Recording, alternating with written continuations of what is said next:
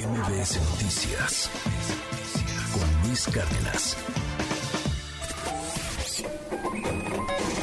Economía y finanzas con Pedro Tello Villagrán.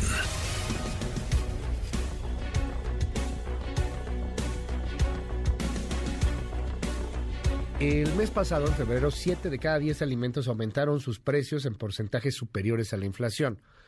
Eh, si la inflación andaba en 7, 8% o más, pues hay alimentos que subieron 15, 20, 40, 50%. Nomás pongo un ejemplo, el huevo. Querido Pedro, te mando un abrazo. ¿Cómo estás? Buenos días.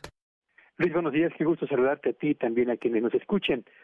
En efecto, fíjate que revisando el comportamiento de los precios de 119 alimentos y bebidas no alcohólicas que forman parte de la canasta de consumo básica de la mayor parte de los mexicanos, sin importar la región del país, pues me encontré con datos que francamente son bastante interesantes porque nos ayudan a comprender por qué la afirmación, que además está respaldada por las estadísticas del propio INEGI, de que la inflación se desaceleró moderadamente en el mes de febrero, no corresponde con la realidad que viven día a día las amas de casa al momento de comprar los bienes que deberán de llevar al, a la mesa de su familia.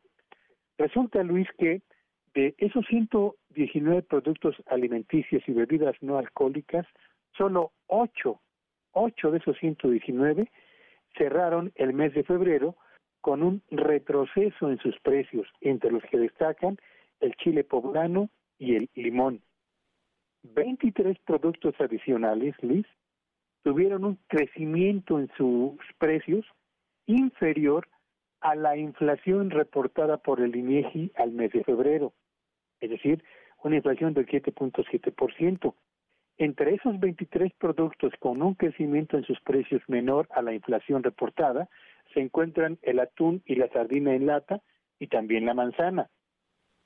Pero 12 productos, y aquí empieza justamente el cambio al que yo hago referencia, 12 productos, Luis, cerraron el mes de febrero con una carestía que supera la inflación reportada por el INEGI, pero que no alcanza un avance anualizado del 10%.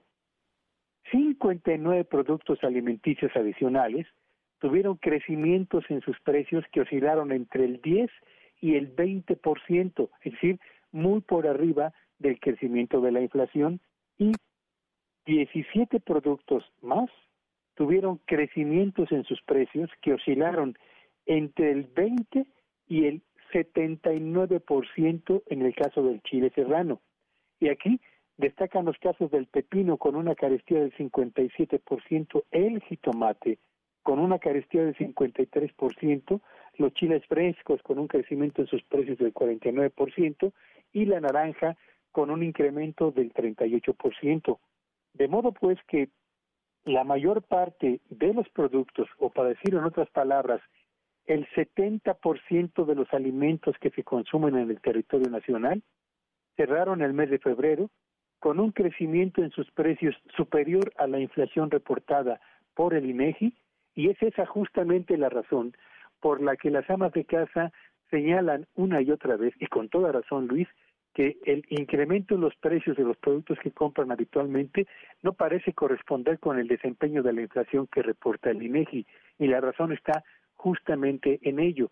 Tenemos una inflación como un proceso general que empieza a moderarse, pero precios de alimentos que siguen formando parte de eh, este acecho o este asedio tan cerrado a la economía familiar que complica día a día la actividad de las amas de casa y particularmente el nivel de bienestar de la mayor parte de los hogares en México. 70% de los alimentos aumentan a un ritmo superior a la inflación reportada por el INEGI.